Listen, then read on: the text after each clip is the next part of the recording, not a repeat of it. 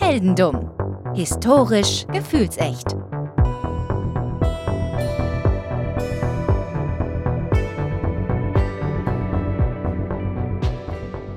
Hallo Philipp.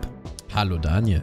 Und noch ein weiteres Hallo, denn wir sind heute hier gar nicht alleine wie sonst immer, denn der Wolfgang ist da, den ihr vielleicht sogar schon kennt von unseren Livestream. Wolfgang, sag mal Hallo und sag mal, wer du bist. Hallo Daniel, hallo Philipp. Ja, schön, dass ich da sein darf. Ich bin der Wolfgang, Wolfgang Schoch und man kennt mich vielleicht aus eurem Livestream oder vom Digitale Anomalien Podcast oder vom Grobe Pixel Podcast oder vielleicht auch von Instagram oder von irgendwo anders her. Ich freue mich, dass wir heute zusammen was machen. Ja, wir freuen uns auch, weil das war ja schon so ein bisschen geplant, dass wir drei was zusammen machen. Und äh, ja, wir haben uns da was Schönes einfallen lassen, würde ich sagen. Absolut. Die Geschichte, über die wir uns heute unterhalten, die finde ich unglaublich absurd. Und ich glaube, deswegen passt die perfekt hier rein bei euch ins Programm.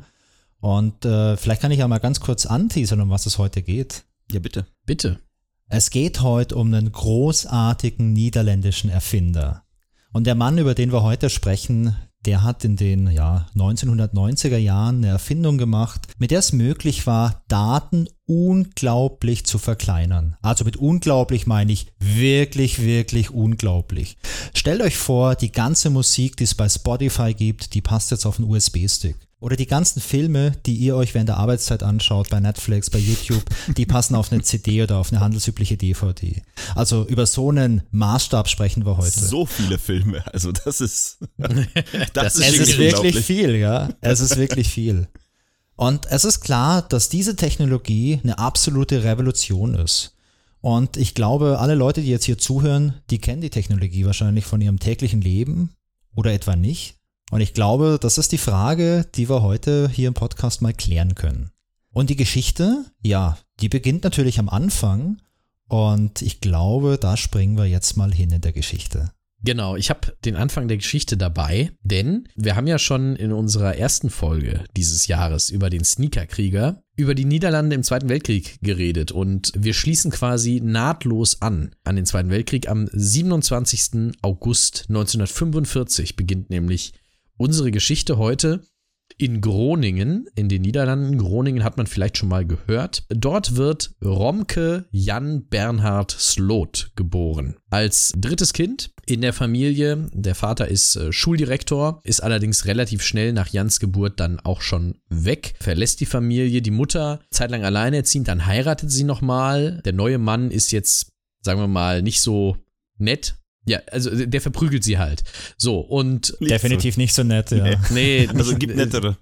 Es gibt, es gibt nettere. Aber Jan äh, scheint es irgendwie aus unerfindlichen Gründen überhaupt nichts auszumachen. Die verstehen sich nämlich blendend, Jan und dieser, dieser neue Mann. Jan ist da noch sehr jung. Ich weiß nicht, ob er das vielleicht auch noch gar nicht versteht, vielleicht, aber jedenfalls verstehen die beiden sich sehr gut und mit seinem Stiefvater kann er sein großes erstes Interesse ausleben, was er hat. Und zwar hat er sofort Interesse irgendwie an Elektronik. Und ähm, dann bastelt er darum an so einem Vorkriegsradio, womit er irgendwie Sachen machen will, irgendwas lötet der da zusammen und auseinander. Der Stiefvater hilft. Er weiß auf jeden Fall von ganz jungen Jahren an, er möchte irgendwann mal irgendwas mit Elektronik und Reparieren und äh, Funk und irgendwie sowas machen. Als er dann ein Heranwachsender ist, nimmt er dann auch einen Aushilfsjob in einem Radiogeschäft an. Das klingt soweit erstmal nach einer ziemlich normalen Karriere. Da geht jemand seiner Leidenschaft nach, würde ich sagen. Soweit Leidenschaft, dann begannen die Probleme.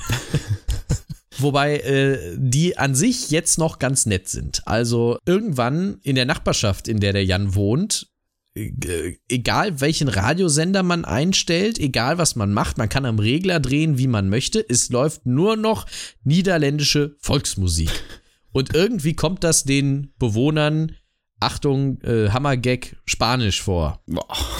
Und äh, das, und das lag daran, dass der junge Jan einen Piratensender gebaut hat, äh, der dafür sorgte, dass nur noch niederländische Volksmusik empfangen werden kann in der Nachbarschaft. Ja, die Polizei klopft an, aber für Jan geht das alles äh, glimpflich aus. Er fängt auch eine Ausbildung an, dann, also wird dann erwachsen, fängt eine Ausbildung an, bricht diese ab, weil seine Mutter wird krank. Deswegen muss er selbst richtig arbeiten gehen. Ausbildung ist nicht mehr drin, Geld reicht nicht, muss also arbeiten gehen. Und die Mutter stirbt dann allerdings schon 1965, da ist er 20, schon mit 49 Jahren, das ist relativ früh. Kurz danach äh, muss er dann beim Militär auch seinen Wehrdienst äh, leisten und kommt dann zurück nach dem Wehrdienst und lernt seine Freundin Annie kennen. Die beiden heiraten und ziehen nach Utrecht, ebenfalls in den Niederlanden, nicht viel weiter, aber die Niederlande sind ja auch gar nicht so groß, ziehen in die Niederlande nach Utrecht, wo Annis Familie herkommt, weil er hat ja auch eigentlich jetzt zumindest seine Eltern nicht mehr. Ja, eigentlich könnte die Geschichte jetzt ja richtig schön weitergehen, oder? Die beiden gründen eine Familie, bekommen viele Kinder,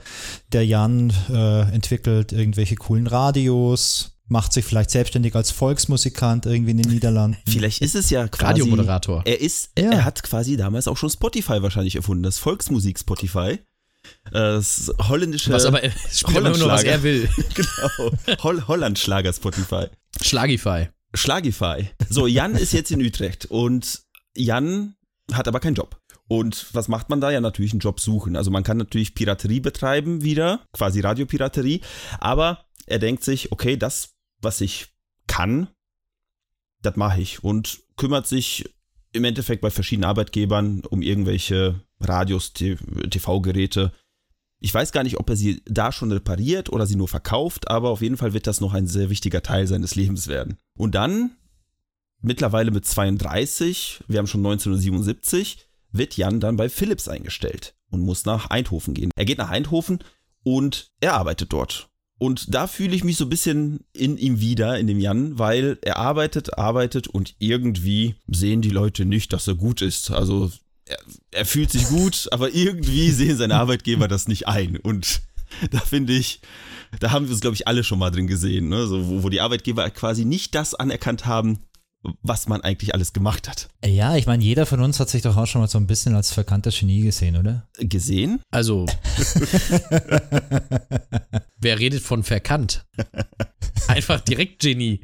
Also, Jan ist ein Genie und er arbeitet bei Philips, aber sein, sein, seine Genialität wird dort nicht angesehen. Also, er denkt sich so, scheiß drauf, ich kündige und ich gehe zurück nach Groningen. Und dort gründet er ein eigenes Geschäft, einen eigenen Laden. Nennt sich auch äh, nach seinem Namen Slot Services das Ganze. So, in Slot Services repariert er defekte Geräte, verkauft da Stereoanlagen, verkauft Fernseher. Und dann macht er so ein bisschen Ghostbusters, habe ich das Gefühl, weil er, er ihr, ihr müsst euch vorstellen, er steigt irgendwann mal zwar auf Videokassetten um, verkauft, verleiht sie, aber wie macht man Werbung? Zwar in den 70ern gab es ja schon Fernsehen, da konntest du Fernsehen Werbung machen, du konntest im Radio Werbung machen, aber nein, er holt sich so eine, wahrscheinlich so eine ältere Limousine, macht da fette Lautsprecher dran und fährt durch die Gegend mit dieser Ghostbusters-Sirene.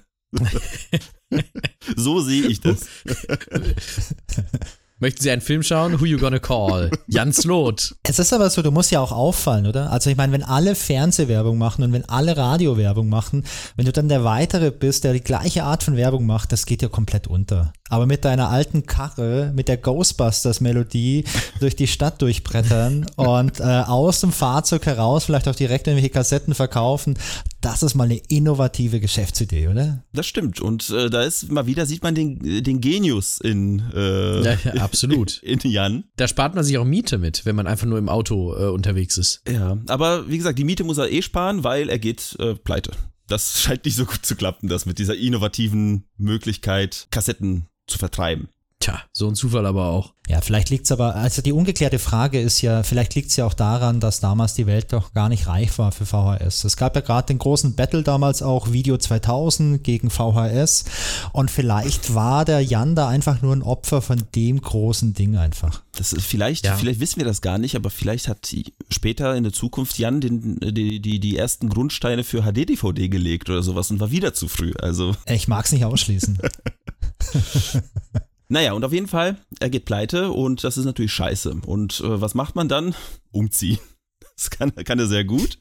Und äh, er geht 1984, also schon ein paar Jahre später, geht er nach Utrecht zurück. Und dort, ein paar Kilometer weiter in Nieuwegen, Das klingt richtig, das Ich- klingt niederländisch. Nieuwegen? Ich Nieuwegen, könnte, ich könnte mir sogar vorstellen, dass es Neuwegen heißt, aber ich bin mir Völlig unsicher. In neuen Wegen, nein, in. Ähm, er geht auf neue Wege. Er geht auf Er neue geht auf- Wege, fünf Kilometer weiter ungefähr. Ähm, arbeitet er dort in einem neuen Laden, den er auch wieder gründet. Also äh, es scheint ja, der Jan hat irgendwie ein Händchen für Läden gründen und äh, dort immer dasselbe zu machen, weil da repariert er wieder TVs und Radios. Was er aber auch nach der Arbeit scheinbar macht, weil nochmal von vorne, er, was er macht, ist diesen Laden gründen mit einem Geschäftspartner. Die nennen das Ganze Elektronika Reparatie Service. ERS. Ne, ERS kurz, da, da bleiben wir dabei am besten, das ist am einfachsten.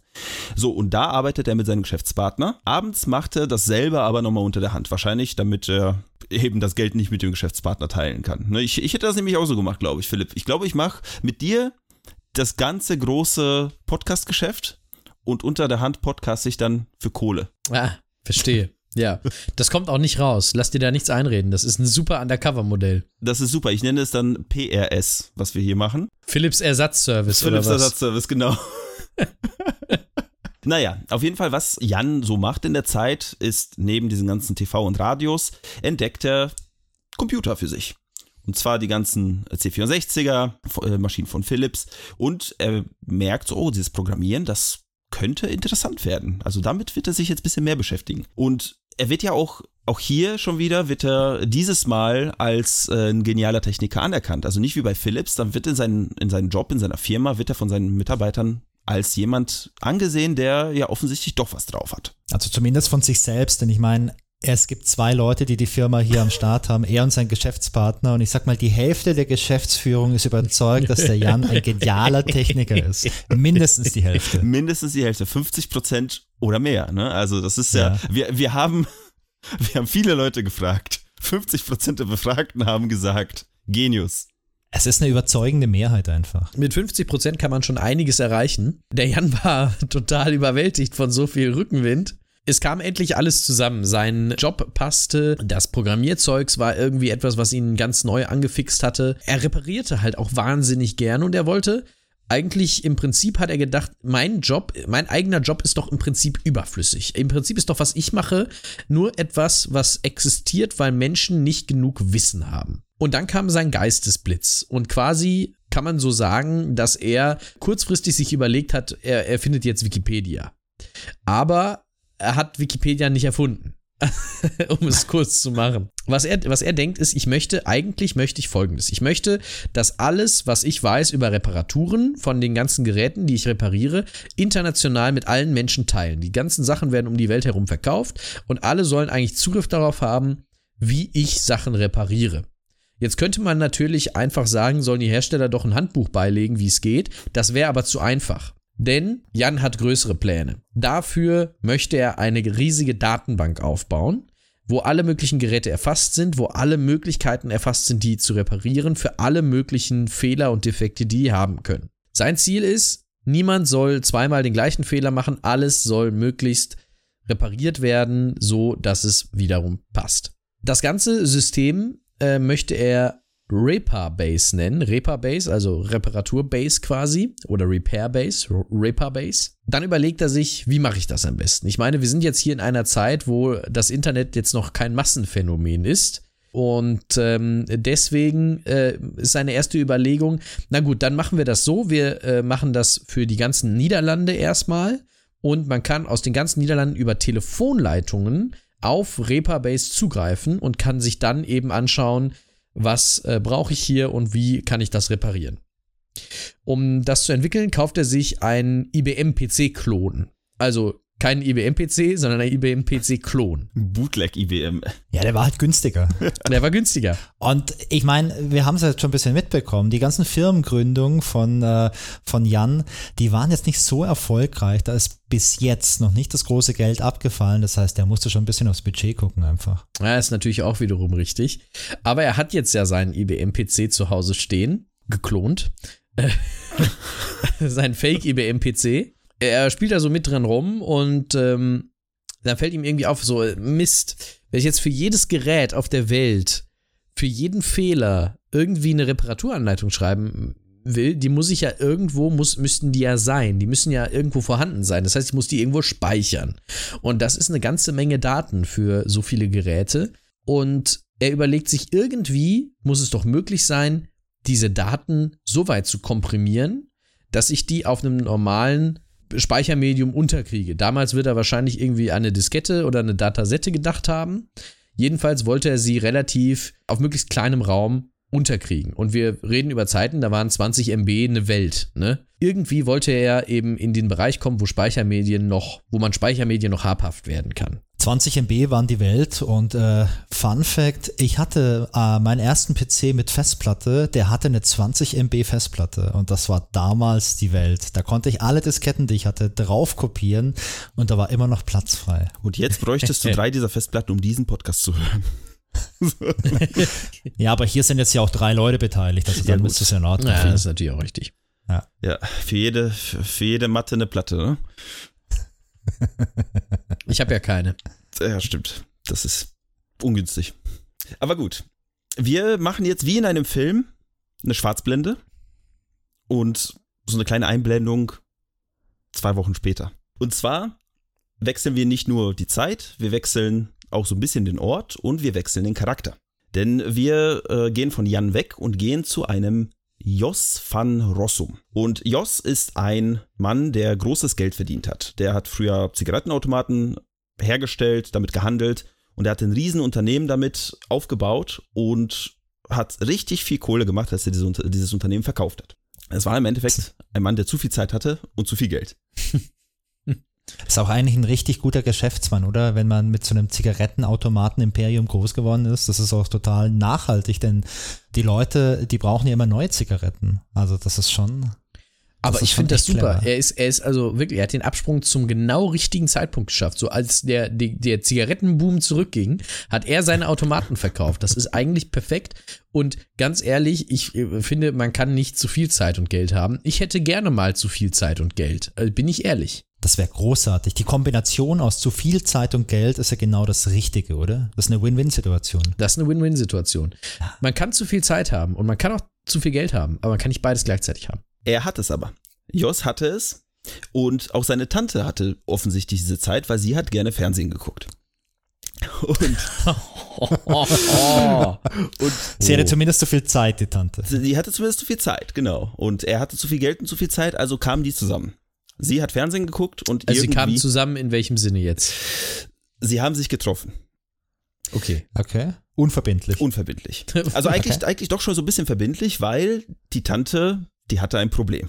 Die Du, du reitest uns gerade immer tiefer rein in die äh, Explicit-Sparte von Spotify, du weißt das, ne? ich habe nichts gesagt, was irgendwie Probleme verursachen könnte. Bis jetzt. Was Probleme verursachen kann, ist aber eine kaputte Fernbedienung, wenn du zu viel Zeit hast und gerne Fernsehen guckst. Aber nur, aber nur Pay-TV. Aber nur bei TV. naja, die Tante von Jos guckt gerne Fernsehen, ihre Fernbedienung ist kaputt und sie hat ja so einen Neffen, der hat ja, der Typ hat so viel Geld, der muss ja wissen, wie eine Fernbedienung repariert wird. Das muss er einfach wissen. Das ist so das typische, so, ah, ich kenne da einen, der hat schon mal einen Knopf gedrückt, der wird wissen, wie man sowas repariert. Und dann trifft sie sich mit ihm irgendwie oder ruft ihn an, aber auf jeden Fall kommen die irgendwann mal in diesen, physikalisch kommen sie irgendwann mal zusammen, weil sie ihm die Fernbedienung gibt. Und er sagt dann, hm, ich kann das jetzt nicht reparieren, aber ich kenne da so einen Laden. Ich kenne da so einen Laden und da kann mir geholfen werden. Und er nimmt die Fernbedienung, packt sie ein und geht zu Electronica Reparatio Service. Aber ganz, ganz kurz, damit man das auch richtig versteht. Der Jos van Rossum ist dieser Zigarettenautomat-Magnat, der unglaublich viel Geld und Zeit hat. Die Tante hat eine kaputte Fernbedienung und der Jos nimmt sich jetzt ein bisschen von seiner Unmenge an Zeit und ganz wenig von seinem Geld und lässt diese Fernbedienung reparieren.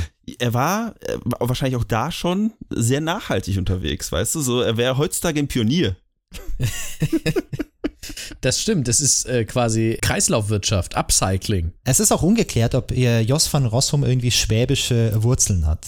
Ob da vielleicht die Vorfahren mal migriert sind aus Stuttgart nach äh, in die Niederlande. Das ist ungeklärt. Alles jetzt. möglich, alles möglich. Ich, kür- ich würde es nicht ausschließen. Nee, ich würde ich würd auf gar keinen Fall irgendwas ausschließen hier in dieser Geschichte. naja, auf jeden Fall, Jos mit der Fernbedienung in die Hand öffnet die Tür von ERS und da steht der Jan. Und sie kommen ins Gespräch. Er sagt, hier Fernbedienung, er sagt, ja, kriege ich hin. Außerdem habe ich da eh so was Tolles, was ich da gerade plane. Genau sowas wünscht man sich immer im Alltag, oder? Dass man noch irgendwas möchte, nur ein Brötchen kaufen oder Straßenbahn fahren und jemand spricht dich an und sagt, ah, ich plane da was, ich habe da eine ganz tolle Idee. Ich, ich plane gerade ein Brötchen Straßenbahn-Imperium aufzubauen. Möchtest du mitmachen? Ja, und es ist wirklich wie so ein schlechter Sidequest-Geber. Aber es ist so. es ist genau, es passiert genau so. Aber ihr müsst euch ja vorstellen, er kommt da ja rein mit der Fernbedienung in der Hand und sagt so, "Jo- äh, der Herr, kannst du mir mal helfen? Ich stelle mir das auch gerade so vor, wie er so diese Fernbedienung schon hochhält, während er, während er da reinkommt. Entschuldigen Sie, meine Fernbedienung von meiner Tante. Und, und Jan in dem Moment guckt sich die Fernbedienung an und sagt so, Moment, ich gucke meiner Datenbank nach, ich krieg das doch repariert. Ah, oho. Da wird ein Schuh draus. Ja. Und wie auch immer, Nee, also einen Schuh kann er sicherlich auch ja, reparieren. bestimmt steht alles in Rapperbase drin. Rapperbase klingt auch wie ein, wie ein Verzeichnisnetzwerk für, Hip-Hopper. Für Hip-Hop, Für ja. Die Rapper-Bass. Yo, yo, yo. alle Texte. Da sind Reime schon und Hooks schon vorgeschrieben. Kannst voll was, gut, reimt, was reimt sich auf Spiegelei? Das ist mir einerlei. Oh! Das ist auf Platz 1. Was ihr nicht wisst, der Wolfgang ist auch eigentlich ein Musiker und äh, ist so ein Underground-Rapper. Das stimmt. Also seine Kapuze gerade nicht an, aber normalerweise hättet ihr das ähm, auch gehört quasi. Ja, ihr Das müsst stimmt. das. ich, ich arbeite schon lange an meiner Untergrund-Rapper-Karriere. ähm, laut Aussage von sehr nahestehenden Personen dauert es aber noch eine ganze Weile Ah. bis zum Release. Ja, die anderen Mitglieder der Wolf Gang sind halt noch nicht so weit. Ja. Und ich nehme da Rücksicht einfach. Ist noch besser so. Am Ende landest du noch bei Julians Blog oder so. Das, das wollen wir alle vermeiden. Ja, Das ist auch, auch so eine Wortkombination, die ich schon lange nicht mehr gehört habe. Aber Nee, ich auch nicht. Ich auch definitiv nicht. für die jüngeren Zuhörer, äh, schaut mal in die Show Notes, da verlinkt euch der Philipp was äh, über Julians Blog. Über oder von? Das ist nämlich die große Frage. Über. Definitiv Über. über. über, ja. Verurteilt wegen Volksverhetzung, glaube ich. Drei Jahre auf Bewährung. Ich glaube, das Richtung, ist, das ist meine letzte Erinnerung. Das Und das ist auch schon zehn elf Jahre her. Ja. Ich Ja, wollte gerade sagen, das ist zehn Jahre her, ja. Naja, aber weg aus Deutschland, zurück in die Niederlande. Wir haben immer noch den, den Jos mit der Fernbedienung in der Hand und den Jan, der auf seine Datenbank zeigt, auf seinen Computer mit so zwei Was? Fingern. Einfach so gefreezed, das Bild. Also sie warten, bis es weitergeht. Ja, und man kommt irgendwie ins Gespräch. Wie gesagt, der ähm, Jan erzählt dem Jos, dass er da seine Datenbank hat und dass er einen Geschäftspartner hier hat in seinem, in seinem Kabuff. Und irgendwie sind die nicht so, die kommen nicht so gut klar miteinander in letzter Zeit. Warum? Wird sich noch herausstellen. Aber er kommt viel besser mit Jos zurecht als mit seinem Geschäftspartner. Und äh, er erzählt ihn gleich noch von seinem anderen Projekt, weil es ja so interessant zu sein scheint, also interessanter als die Fernbedienung offensichtlich.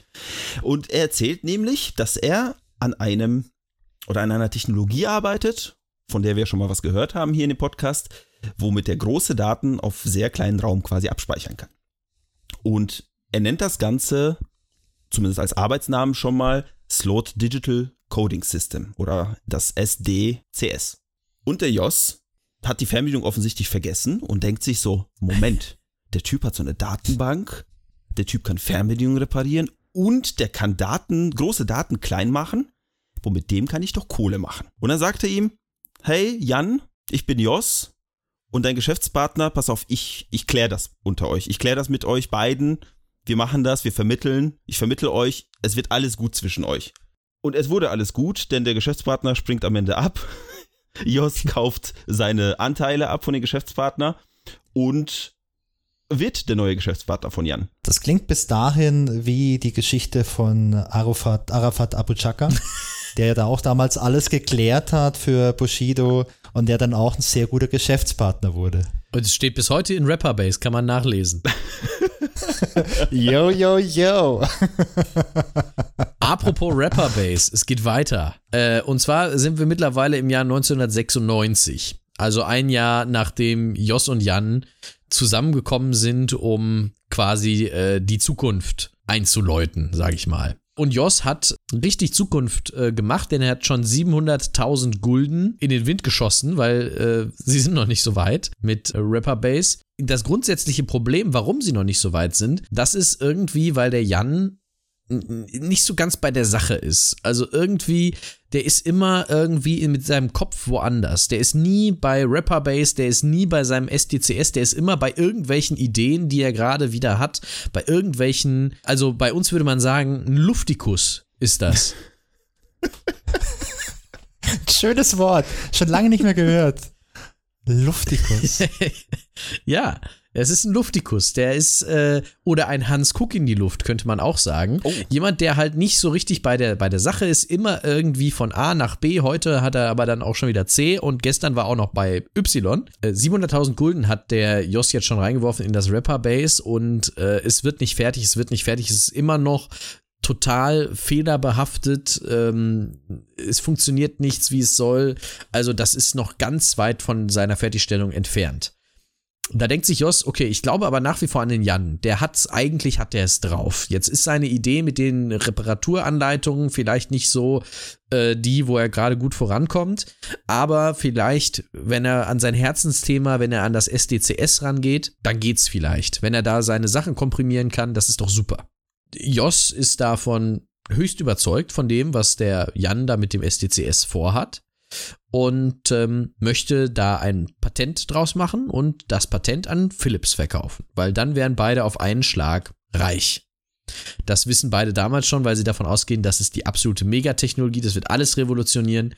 Wir sind dann absolut reich. Jan ist auch gar nicht so weit davon entfernt. Der sagt, okay, dann machen wir das, ähm, aber äh, wir können nicht zu Philips gehen weil ich habe Angst, dass da meine Ideen geklaut werden. Ich kann mich da nicht an irgendeinen an einen Computer da anschließen. Das ist alles ganz gefährlich. Dann am Ende klauen die das und am Ende haben wir dann keinen Cent davon. Das geht nicht. Also kommt Philips zu Jan. Also tatsächlich, der Pitch scheint so äh, erfolgreich auch gewesen zu sein, dass sie tatsächlich der Einladung gefolgt sind und gesagt haben, okay, wir machen das. Wir kommen zu euch hin, wir kommen ins ERS und schauen uns da das SDCS an sehr viele Abkürzungen, das tut mir sehr leid, aber alles immer auszusprechen würde auch lang dauern. Also die Philips-Leute kommen zum ERS und warten äh, ab, was der Jan so vorstellt. Und der Jan äh, stellt vor, was seine Idee ist, er zeigt aber nichts.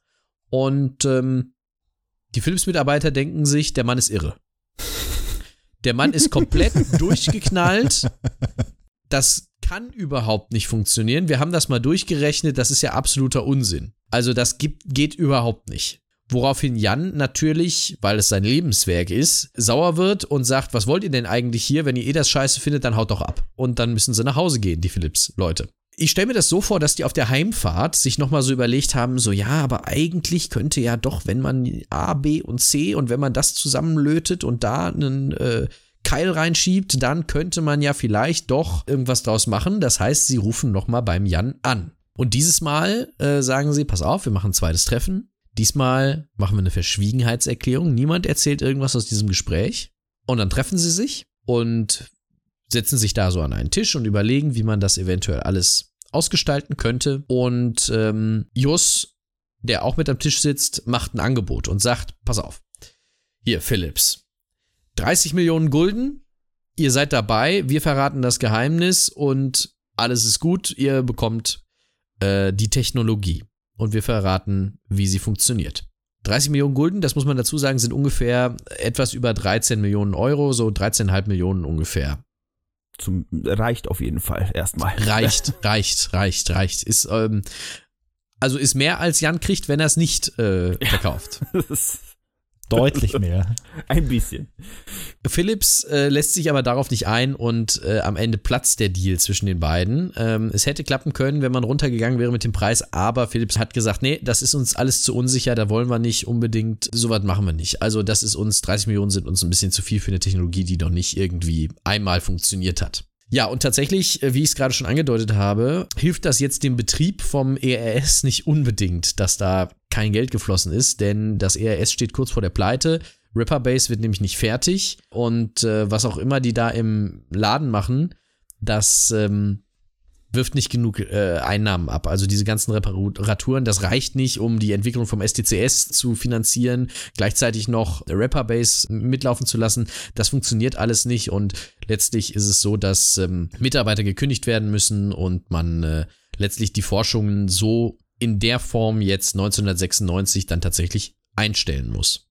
Und da denkt sich der Joss auch, ja, die große Kohle, die ich hätte hier machen können, dann mit den Zigaretten war das irgendwie einfacher mit den ganzen Automaten. Ne? Also das, das lief ein bisschen besser von der Stange. Wow. Stange für Stange sogar. Es lief Wow. Stange für Stange für, bei den Stangen und äh, naja, da kommt ja keine Stange bei rum, keine Stange Zigaretten, keine Stange Geld. Also denkt er sich 1997, Vielleicht eine Stange Toblerone. Kommt die Schweiz auch noch vor? ich ich glaube ja, Die Schweiz die kommt Schweiz noch kommt vor. noch vor. Dazu kommen wir noch. äh, Okay. naja, und auf jeden Fall denkt sich Joss so 97, nee, wisst ihr was? Tschüssikowski, das wird nichts mehr.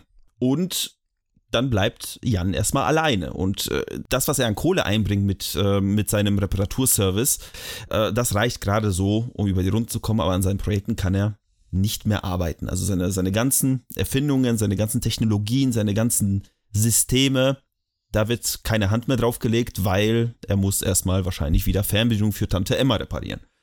Und es vergeht wieder ein Jahr.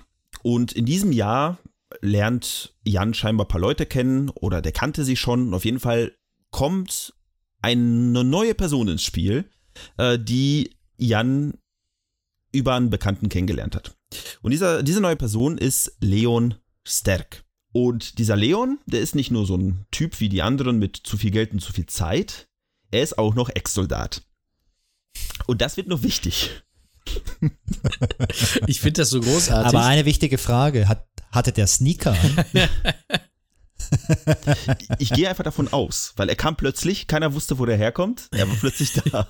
er war plötzlich einfach da. Er geht nicht Ich anders. kenne da so einen, hat er Er gesagt. hat sich angeschlichen. Aber ich finde das so großartig, weil das ist wie so, also das war jetzt gerade quasi das Melodram des ersten Teils des Films. Und jetzt kommt quasi das Sequel gerade. So, okay, es hat beim ersten Mal nicht geklappt mit der Supererfindung. Jetzt der, jetzt der zweite Teil. Jetzt erst recht. Jans Lot, jetzt erst recht. Und am Ende dann Jans Lot 3, die Rache oder sowas, je nachdem, was noch passiert. Mal gucken. Die Rache de- der, der Bits. Die, ich wollte auch gerade so, ich wollte gerade auch so einbringen.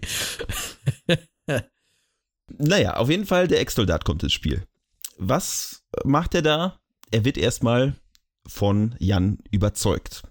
Denn Jan scheint also von die Sachen, die er nicht so gut kann, ist offensichtlich sich auf eins zu konzentrieren und er ist sehr zerstreut. Aber was er sehr gut kann, ist auf jeden Fall Präsentationen. Der, er, er war quasi PowerPoint-Profi, bevor das überhaupt ein Ding war. Black Er Belt. stellt sich vor eine, von Tageslichtprojektor, ja, malt da mit einem Stift bisschen was drauf und sagt so, Leute, das kriege ich hin, das können wir machen, das ist das große Geld. Oder beziehungsweise das, das ist die große Erfindung, weil an Geld hat er, glaube ich, gar nicht so viel gedacht. Es waren immer Das klingt die nach meiner Schulzeit irgendwie. Stellt sich mit dem Stift an Tagesprojektor und malt irgendwas rum und redet dabei irgendein Zeugs. Naja, und der Leon, der hat zugeguckt, der hat zugehört und dachte sich so, hm, wo weißt du was, Jan, diese Erfindung, die du da vorhast, was auch immer du da geplant hast, äh, das ist echt revolutionär. Aber wir können das nicht so an Philips und so weiter weitergeben, weil wenn das ein Konzern hat, die werden da bestimmt irgendwas damit machen, dass das sich nie so entfalten kann, wie das, was du mir gerade erklärt hast. Ich glaube auch, er hatte nicht so wirklich Ahnung davon, wie die Sachen funktioniert haben, sondern dass sie Geld einbringen könnten. Ich glaube, das war seine Motivation in dem Moment. Ja, absolut. Und die beiden kommen irgendwie auf die Idee, vielleicht auch mehr der Leon als der ähm, Jan, eine große Firma zu gründen. Ach, Und schon wieder. Ist ja es- was es ganz Neues. Es funktioniert ja super. Es funktioniert Es super. wurden, Sie, wurden noch nie so viele Firmen gegründet in einer Folge wie heute. Das ist ja Wahnsinn. aber dieses Mal Ich glaube, wir sind noch nicht am Ende. Aber dieses Mal bringen die einen Wirtschaftsprüfer mit und einen Juristen. Also zwei Leute mehr, die man bezahlen muss. Ja, ich wollte gerade sagen, vielleicht wäre der, die sinnvollste erste Einstellung ein Buchhalter gewesen, aber just saying. Und auf jeden Fall die beiden beziehungsweise die vier äh, gründen die neue Firma Data Audio Video Obslag Codering oder DAVOC. Bleiben bei DAVOC, ist auch einfacher, glaube ich. Leon bringt 600.000 Gulden mit, was auch so 250, 270.000 Euro sind heutzutage. Das ist quasi sein Investment. Slot bringt seine Erfindung mit, weil er keine Kohle hat, weil er pleite ist. Also quasi aus, aus Erfindung und Geld wird mehr Geld gemacht. Das war der Plan. Und wo Geld fließen könnte, da ist auch die Nase von Jos nicht weit. Weil er sich so denkt, so Moment, da, da war doch alles scheiße bei dem, bei dem Jan. Da war, der ist doch pleite gegangen, der kann doch gar nicht so richtig arbeiten, irgendwie ist er voll zerstreut. Wie kann er schon wieder eine neue, äh, neue Firma gründen? Und dann denkt er sich so, hm, ich gucke noch mal die Unterlagen durch. Habe ich eigentlich jemals gekündigt?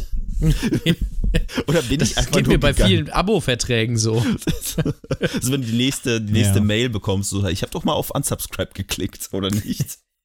Und auf jeden Fall denkt sich der Jos so, ach, dann melde ich mich doch bei meinem Jan und äh, sag ihm so äh, auf dem Papier, ne, ich bin ja eigentlich noch dabei, aber der Jan scheint ihn sehr schnell äh, da aus der Geschichte rausgedrängt zu haben und ihm gesagt zu haben, so du, äh, du bist einfach abgehauen, also gibt's nix.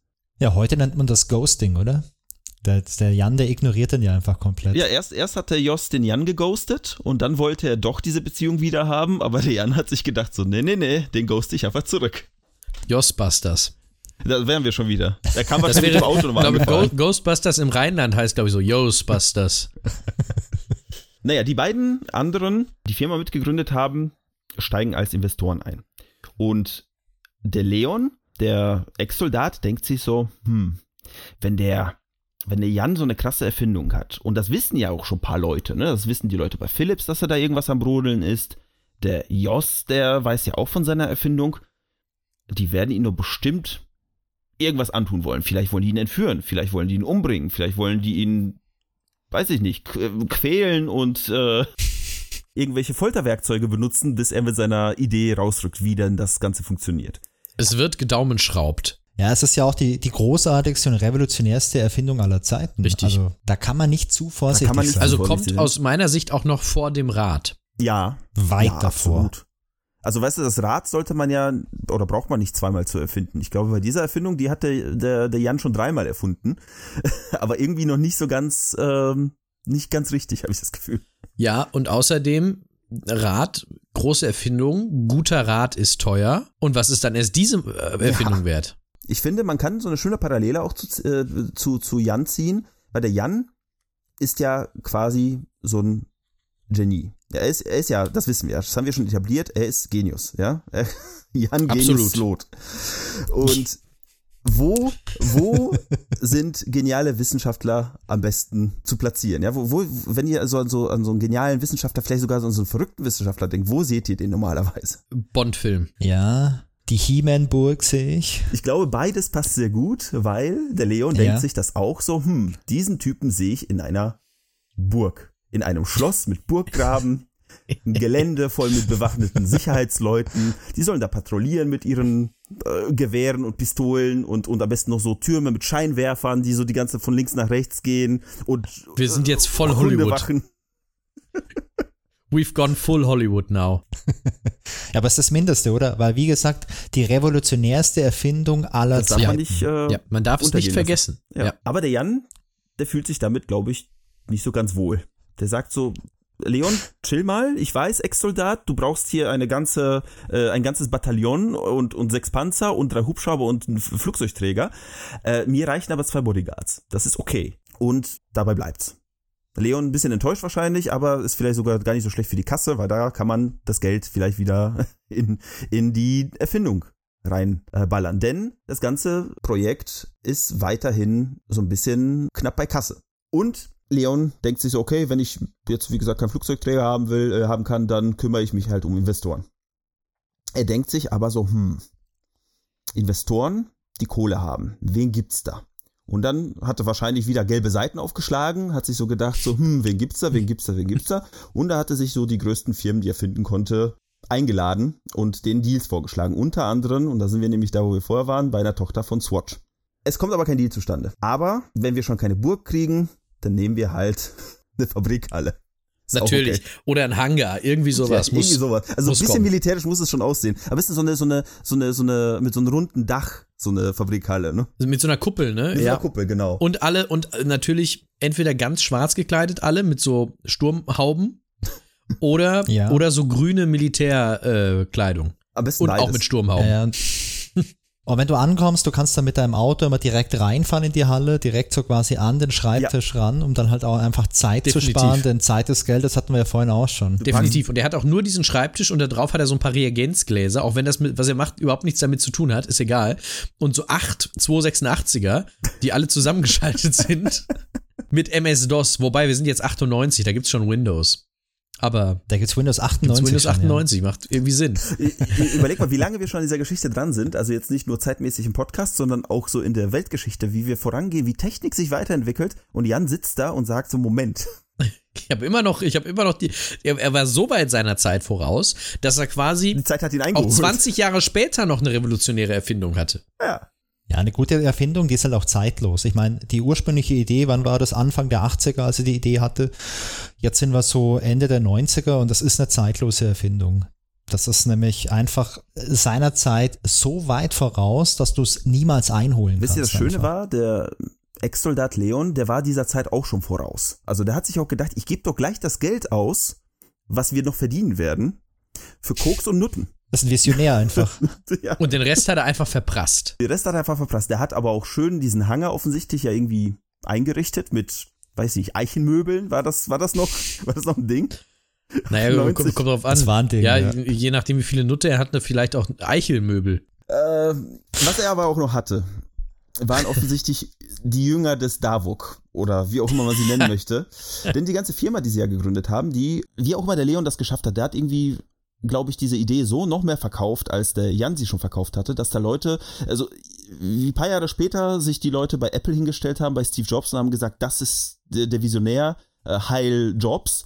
So haben sich scheinbar äh, fast schon sektenartig Leute dahingestellt, die irgendwie für die ganzen, äh, für die ganze Idee, für das ganze Projekt gearbeitet haben und haben gesagt so, ey, wir sind zwar jetzt keine Mitarbeiter der Firma selbst, aber wir finden das so geil, keine Ahnung, wir beten euch an fast schon. Also so schlimm vielleicht nicht, aber ich denke mir, das war schon sehr, sehr sektenartige Jetzt, Zustände. jetzt fühlt sich sehr nach Fight Club an, muss ich sagen. Wir reden nicht über Fight Club. Stimmt. Ja, aber die, die erste Regel hier im Stork Club ist ja, du redest nicht über die Erfindung. Und die zweite Regel hier im Stork Club ist, du redest nicht über die Erfindung. So ist es. Das ist die Überleitung zu, äh, zu Stork. So ist es, weil das ist nämlich die ich, nächste. fa- übrigens, muss ich kurz sagen, fand ich stark, die Überleitung. Fand war, ich war sehr stark. stark, absolut.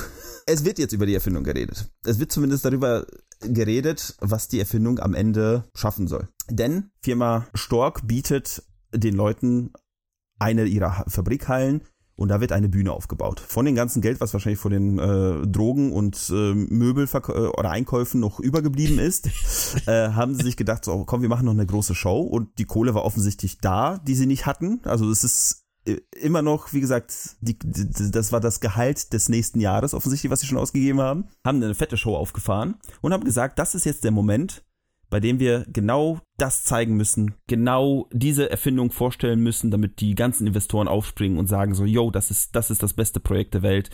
Wir holen jetzt die Kohle rein von den Investoren. Ich stelle mir das quasi so vor, so ein bisschen wie früher online, äh, nee, nicht Online-Shopping, so dieses, diese Verkaufssendungen im Fernsehen.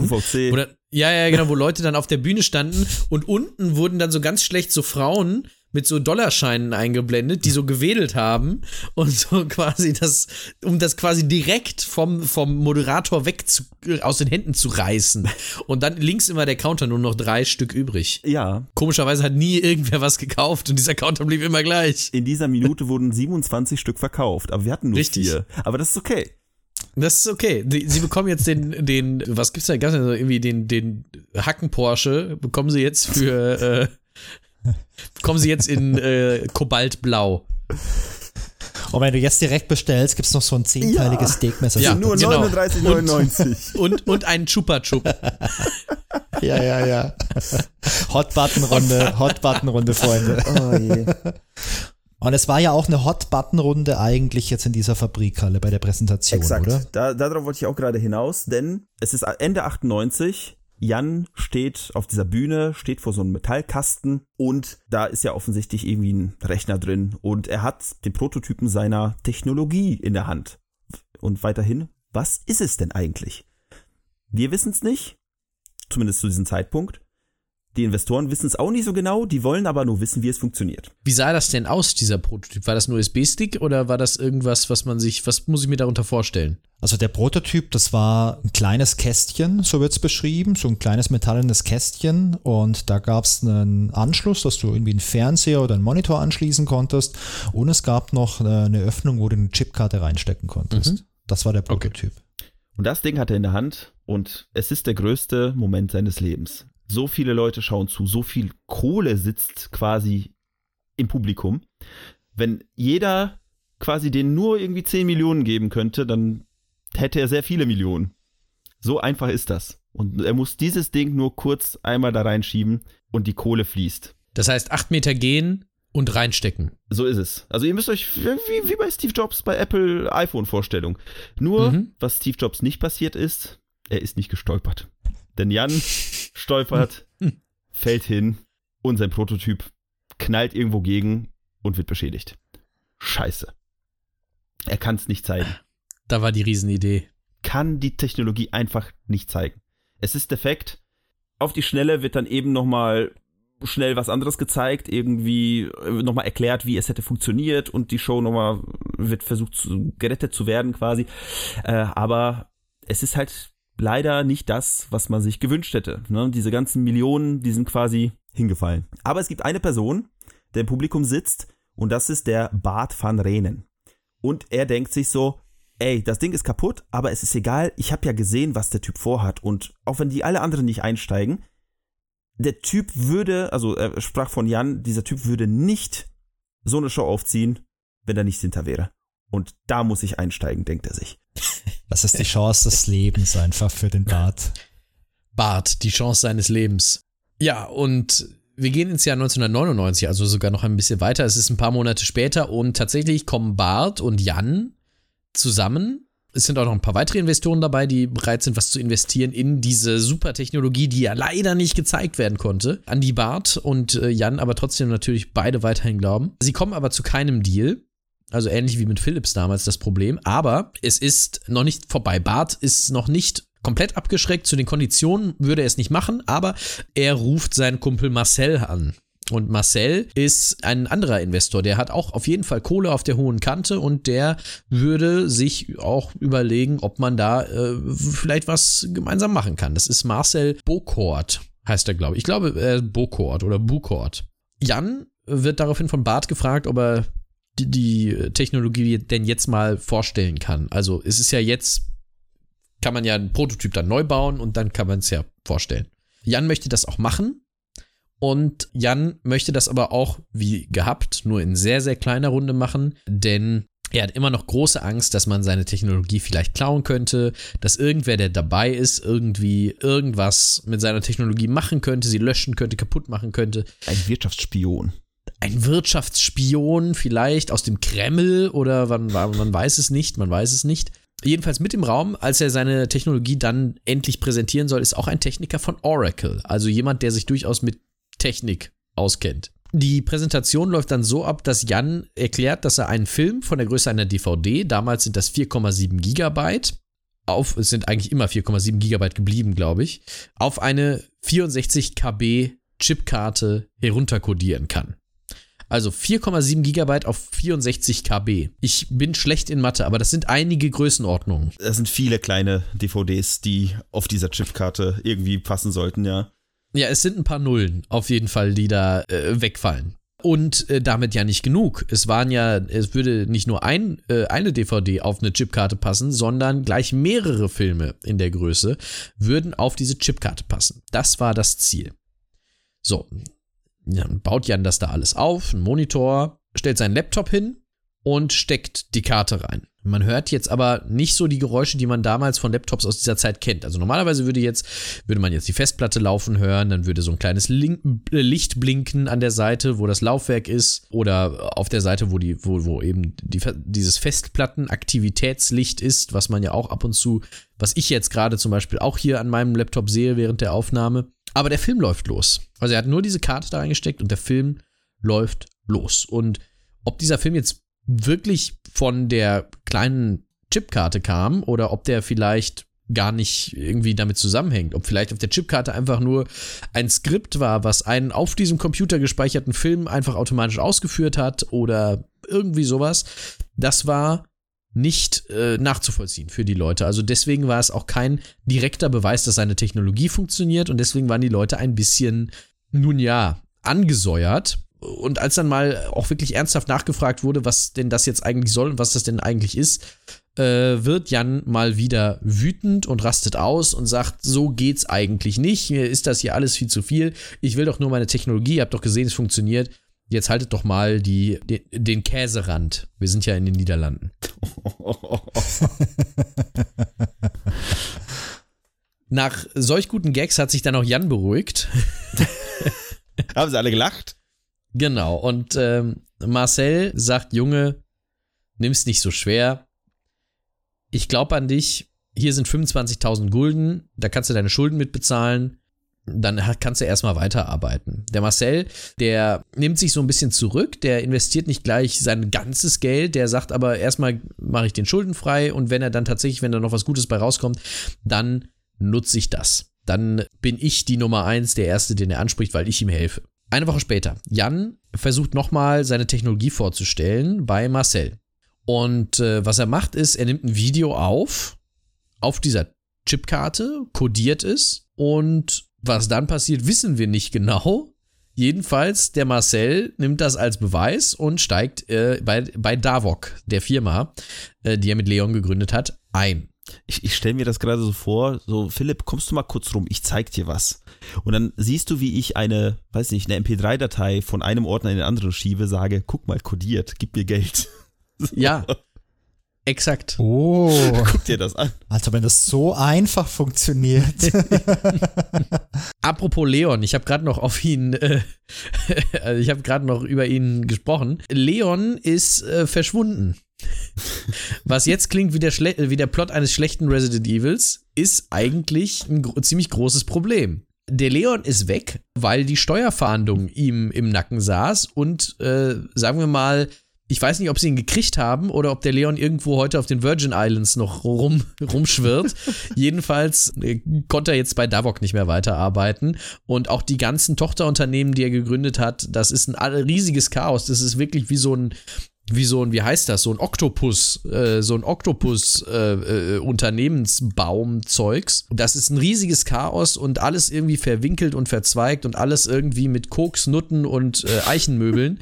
Also das ähm, ist eine ganz schlechte Idee und deswegen sagt Marcel als erfahrener Geschäftsmann, so, jetzt ist Schluss hier, wir benennen das um in Dinpro von Davok zu Dinpro. Dann beginnen so äh, Geschäftsleute-Sachen, die normale Menschen alle nicht verstehen, weil irgend, auf irgendwelchen Unternehmerpartys trifft man sich und der Ex-Vorstand von World Online steigt bei Dinpro ein.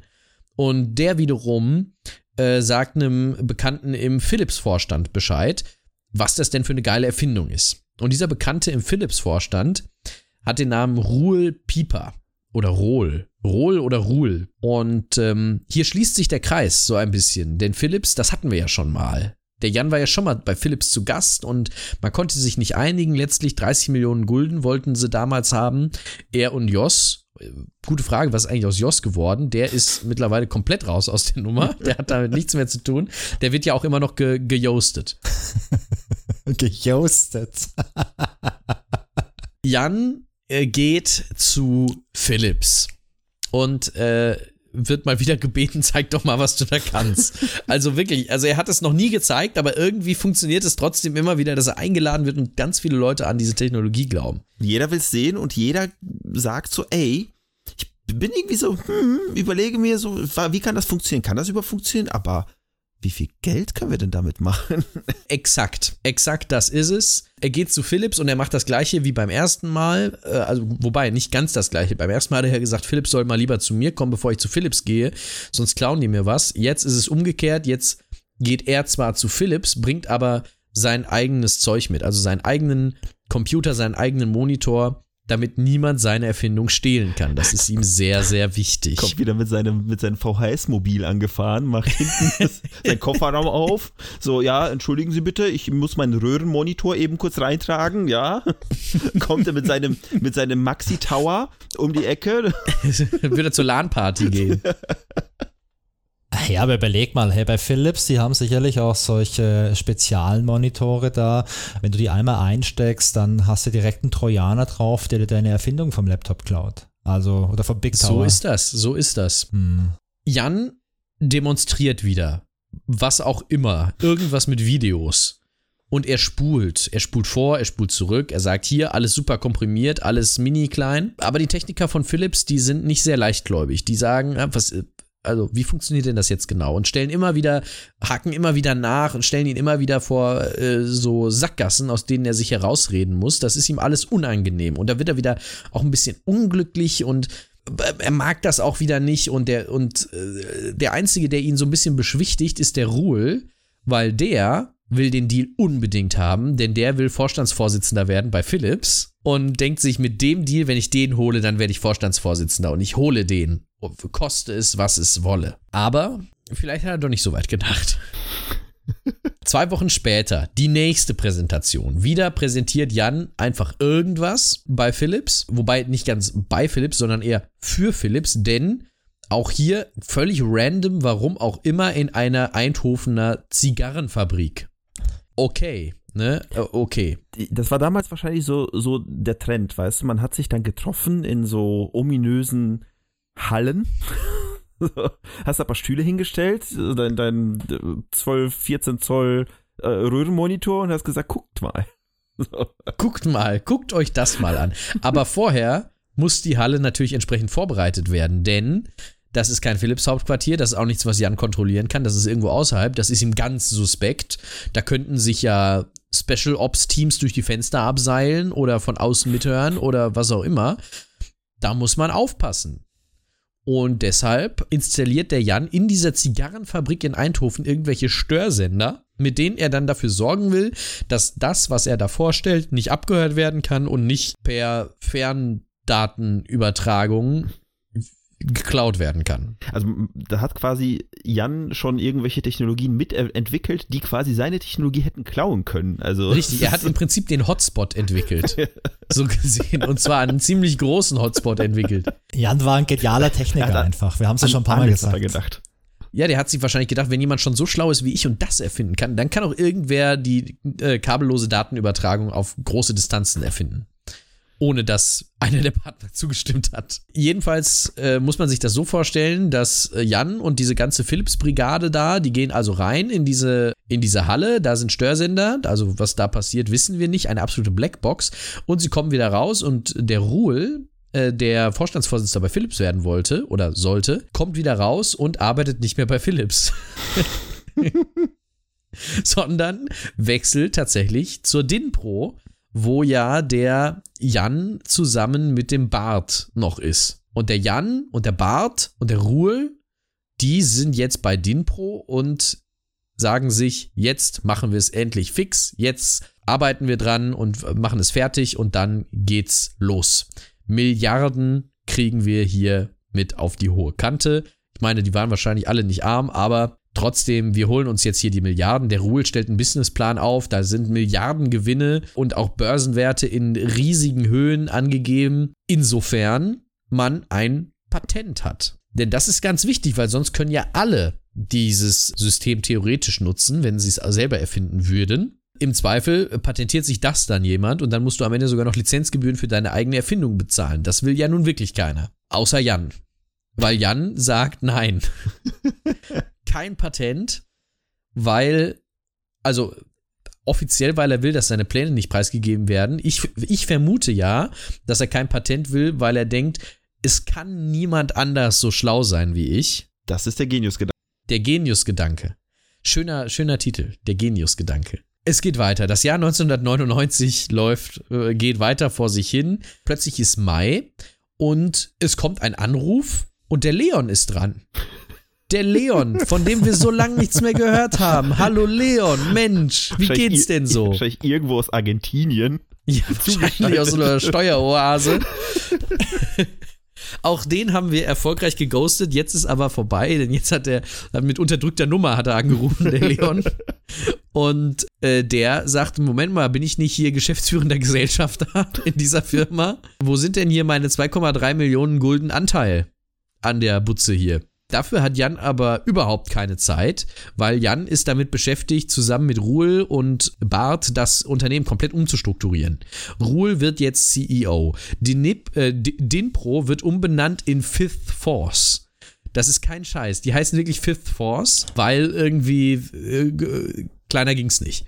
Jan fliegt nach New York. Das ist wirklich wie so, wie so die letzten zwei Minuten von so einem Film, wo einfach alles passiert. Weißt du, er wird CEO. Das ist so, wobei, das ist eigentlich Post-Credit-Scene. Was wurde aus ihnen? So, Ruhl wird CEO. Das Unternehmen wird umbenannt in Fifth Force. Jan fliegt nach New York zu Computer Associates, damals einem der größten Softwareunternehmen der Welt. Also er kriegt da auch noch seine Zeit, sich da vorzustellen. Es gibt Deals. Ruhl fädelt alles ein. Banken werden äh, kontraktiert. Es gibt ein Treffen mit Tom Perkins, der ähm, damals Vorstand war bei Compaq, HP und auch bei Philips sogar mal war. Also das Ding nimmt riesige Ausmaße an. Angeblich steht die Erfindung auch kurz vor der Fertigstellung. Und am 11. Juli 1999 ist es dann soweit. Jan Slot stirbt. Jetzt war es natürlich äh, spannend oder die große Frage war es natürlich, was ist mit seiner Erfindung? Ja, die große Frage ist auch, wie ist das alles eigentlich passiert? Also, warum ist Jan Slot auf einmal tot? Warum ist er auf einmal Jan tot und nicht mehr Jan Slot? Also, wenn man sich die Geschichte vom Jan Slot oder vom Jan Tod mal anschaut, der hat ja der hat ja schon richtig, richtig viel gearbeitet. Also der hatte ja keinen äh, 8-Stunden-Tag oder 40-Stunden-Woche, der hat ja mehr oder weniger ununterbrochen an seiner Erfindung gearbeitet. Und wie es damals üblich war, so 70er, 80er, 90er Jahre in den Niederlanden, äh, da hat man auch viel geraucht, also Tabak. Und Jan war ein sehr, sehr, sehr starker Raucher, hatte auch schon sehr, sehr lange Herzprobleme. Und am Ende war es wohl so, dass der ganze Stress und der ungesunde Lebenswandel ähm, ja einfach zu viel war für Jan und er schlicht und ergreifend an einem Herzinfarkt gestorben ist. Das ist jetzt sehr unspektakulär. Ich hatte die große Verschwörung erwartet. Ich wollte gerade sagen, also vielleicht war ja der Leo mit seinem argentinischen Ex-Militär-Hintergrund äh, jetzt. Paramilitärs. Paramil genau, es war, also vielleicht war es ja ein Anschlag. Du meinst also, dass der Leon eventuell mit so einem brasilianischen Blasrohr unterwegs war? Einen Blaspfeil hatte beschichtet mit dem Gift von so einem komplett giftigen äh, Frosch aus dem Urwald. Ja. Und damit aus dem Hinterhalt, okay. Und dann sind sie in sein, in sein Haus eingebrochen und haben alles geklaut. Das, also anders kann ich mir nicht vorstellen. Spannend an der Geschichte am Schluss ist ja noch, du hast es ja gesagt, es stand ein großer Deal im Haus und dieser große Deal, der hätte am 12. Juli 1999 erfolgen sollen. Also am Tag nach dem Tod von Jans Loth. Und Jans Loth, der hatte ja seinen Geschäftspartnern und seiner Familie gesagt, also die ganzen Unterlagen zu meiner Erfindung, der Quellcode und alles, was ich gemacht habe, alles, was ich im Kopf habe, das liegt alles bei mir im Safe. Und dann hat man natürlich den Safe aufgemacht und äh, jetzt ratet mal, was da drin lag. Ein, ein, ein roter Knopf und dann stand drauf Hot-Button-Runde. Ja, so in etwa. Der, der Safe war leer und ähm, damit könnte jetzt die Geschichte auch enden von, von Jans Loth. Und die große Frage, die vielleicht am Ende bleibt, ist, war Jans Loth wirklich ein super, super genialer Erfinder, der eine so revolutionäre Erfindung gemacht hat, die die Welt verändert hätte, wenn sie auf den Markt gekommen wäre? Und war das eine Erfindung, die so genial war oder vielleicht auch ist, dass es keine anderen Leute geschafft haben, das auch nur annähernd nachzubauen? Also ich glaube tatsächlich, das gab es und er war schlau und diese Technologie gab es wirklich. Und die war sehr, sehr gut. Ja. Außer du kannst mir das Gegenteil beweisen, sonst glaube ich dir das nicht. fair enough, Daniel, fair enough. Also ich würde sagen, ich mache euch mal folgendes Angebot. Wenn euch wirklich interessiert, wie das technologisch ausgesehen hat beim Jans Loth und bei seiner coolen, genialen und auch revolutionären Erfindung, dann hört doch mal ja bei den digitalen Anomalien rein, denn da gehen wir jetzt gleich mal rüber und da unterhalten wir uns jetzt mal noch ein bisschen darüber, was der Jan Slot eigentlich im Sinn hatte und ob das möglich war oder ob Jan Slot vielleicht einfach nur paranoid war. Paramilitärs meinst du? Pa Paramilitärs, mindestens. Mindestens. Ja, das war ja der Leon, der Paramilitär. Paramilitärs im Mickey Mouse Clubhaus. Ich glaube, ungefähr so wenig paranoid war er. Ich glaube, das passt schon ganz gut.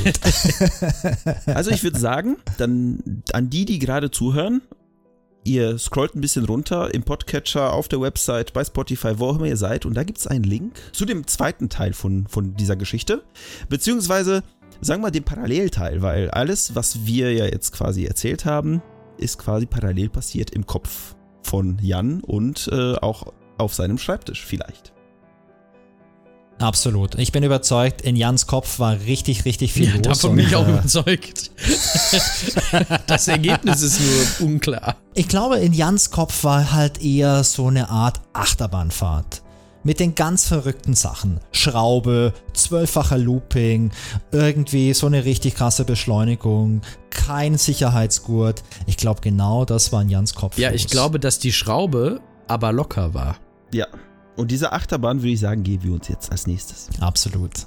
Viel Spaß bei der Achterbahn der Gefühle drüben bei Digitale Anomalien. Wir verabschieden uns bis gleich. Bis gleich drüben.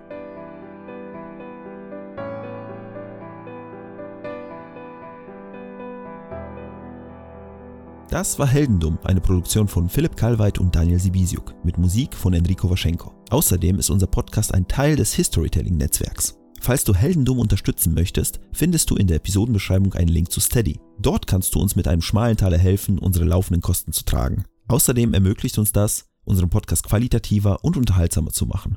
Und wenn du keine Möglichkeit hast, uns finanziell zu unterstützen, hilft uns auch jeder Kommentar, Bewertung und jedes Weiterempfehlen. Mehr Informationen zu unserem Projekt findest du wie immer auf unseren sozialen Kanälen und auf heldendum.de.